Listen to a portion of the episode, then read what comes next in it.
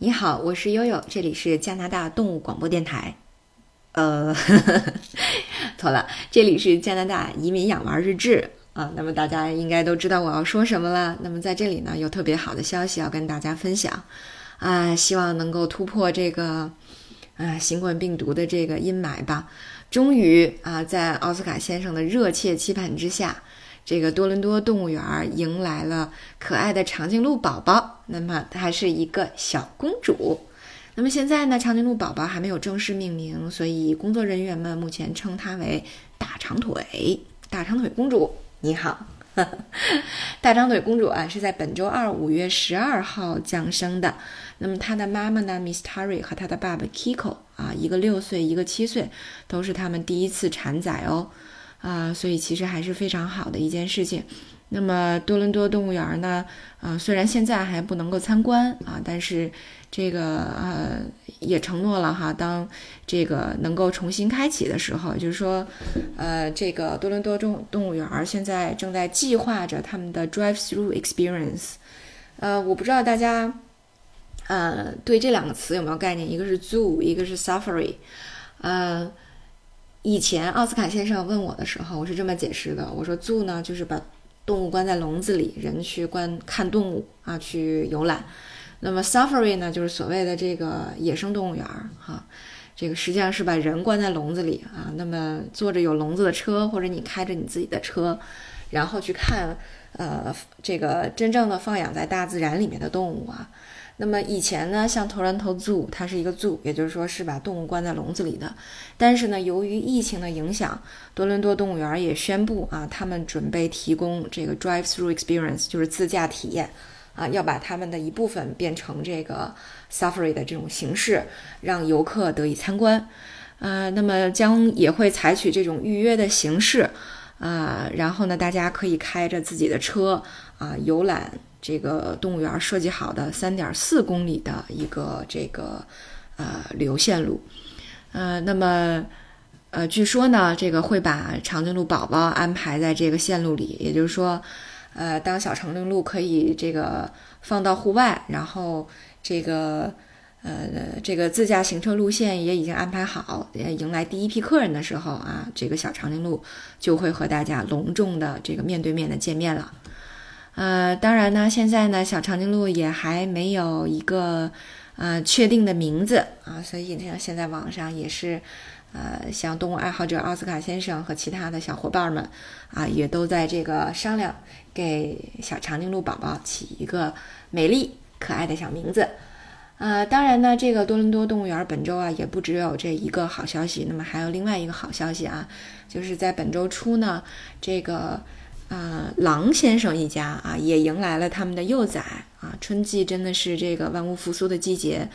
啊，我们家后院的这个郁金香都开了啊，更别说小动物们一窝一窝的都产出来了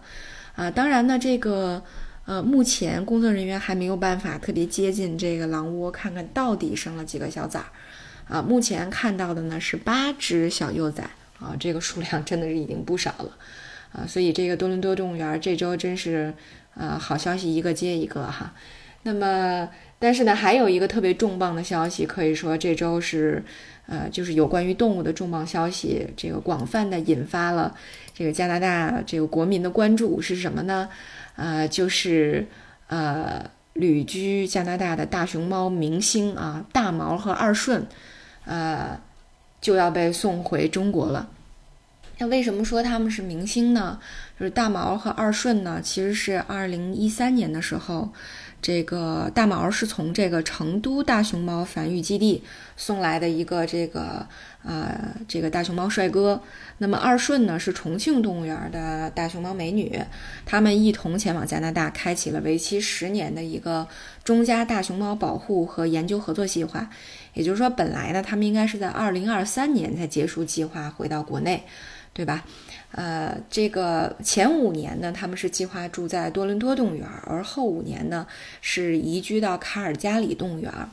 呃，特别好的消息呢是在啊，他们到加拿大不久，就是二零一五年的十月十三号，在这个呃咱们中国的呃这个。大熊猫的这个繁育专家和多伦多动物园的工作人员的共同努力下，那么二顺呢顺利的产下了一对龙凤胎啊，这个在熊猫里还是大家也知道是非常少有的。那么分别取名叫加盼盼和加月月。哎呀，挺逗的哈，这名字起的这么土。他们的英文名字是 Canadian Hope 和 Canadian Joy，加拿大人的希望啊，加拿大人的这个喜悦啊，所以其实寄托了很多其中啊非常美好的寓意和大家激动的心情。呃，当时在这个第一对大熊猫产呃这这个这个大第一对大熊猫幼崽这个出生啊，以及这个一周岁生日典礼的时候。都举行了非常呃空前热闹的仪式啊！这个加拿大总理的特鲁多当时也亲自参出席了这个命名的仪式，哈。但是呢，这个加盼盼和加月月就好像算好了一样哈。这个二零二零年的这个一月啊，已经呃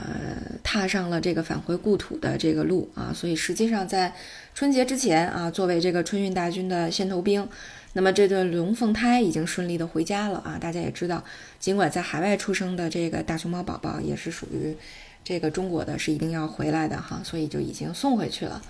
那么，呃，这个那为什么现在要把这个爸爸妈妈大毛和二顺也送回去呢？就是因为竹子不够了。自从他们到达这个卡尔加里动物园啊，就是在二零一八年的时候送到了卡尔加里动物园以后。那么卡尔加里动物园呢，是从，呃，这个中国直接空运竹子啊到卡尔加里，来这个作为大毛和二顺的这个饮食。那么他们每天的消耗量差不多是在，呃，四十公斤左右啊，所以这个这个消耗量每个月还是不小的啊，因为这个竹子要冰鲜，呃，冷链运输，要求也是非常的高。嗯，加拿大曾经尝试在这边种竹子，但是一直没有成功。呃，据说这个北美洲，呃，唯一能够有竹子产出的呢，就是田纳西州，美国的田纳西州。那么曾经在多伦多动物园生活的时候呢，这对大熊猫，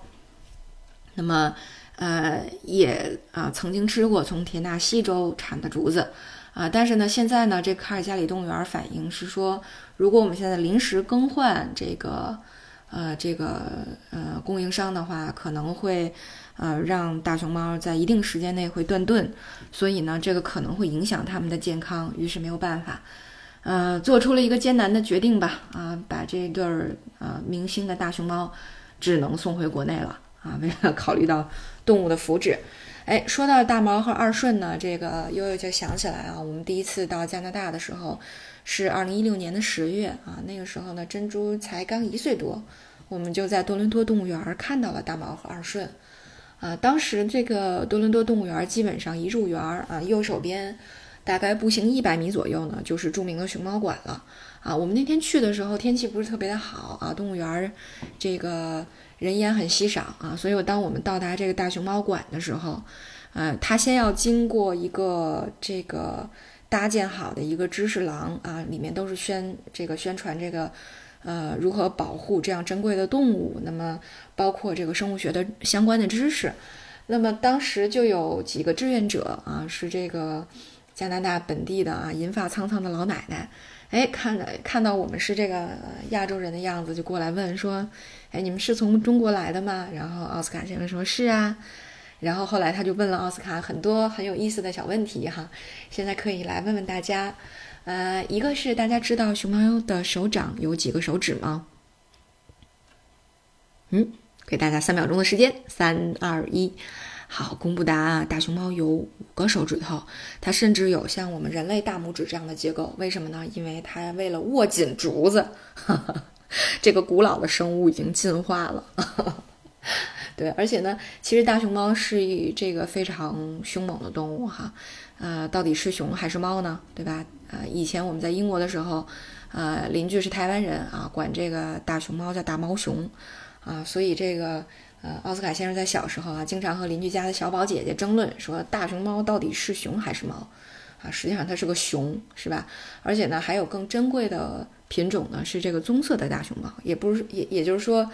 呃，其实并不是所有的大熊猫都担心自己照不出彩色照片啊，还是这个会有很为数很少的熊猫是棕色和白色这样的这个混合色的啊，所以其实，呃，在这个游览了呃当时多伦多动物园的熊猫馆以后啊，还是觉得很有意思的啊。我们当时到这个呃经过了知识廊以后，那么呃就看到这个大毛和二顺一直躺在石头上吃竹子。各种这个舒坦，各种恣意，哎呀，真的是挺爽的，啊！因为当时呢，我们还在倒时差的过程当中啊，我大洋和奥斯卡还相还算是相对清醒啊，为了动物园也是拼了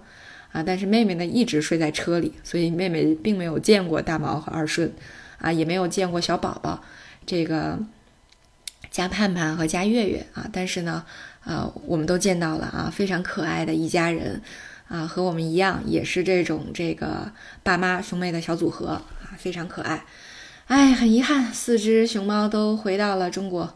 在加拿大境内，我们再也见不到大熊猫了。希望疫情过去，这个能有新的合同吧。当时我记得这个工作人员还跟我们吐槽说：“哎呦，大熊猫真的是很贵呀。”这个一年的租金要一百万美金呢啊，再加上这个每要空运从中国和美国要空运竹子过来，啊，每年的这个挑费也是不少。但是呢，也值得注意的是啊，一旦这个动物园有了大熊猫，那动物园的营业额是猛涨啊，所以这个投资还是非常划算的。好，那么今天啊，就给大家汇报到这里啊。那我们特别特别羡慕大毛和二顺能够回家。我们要是能有一个包机，呃，给我们送回国内该多好呀！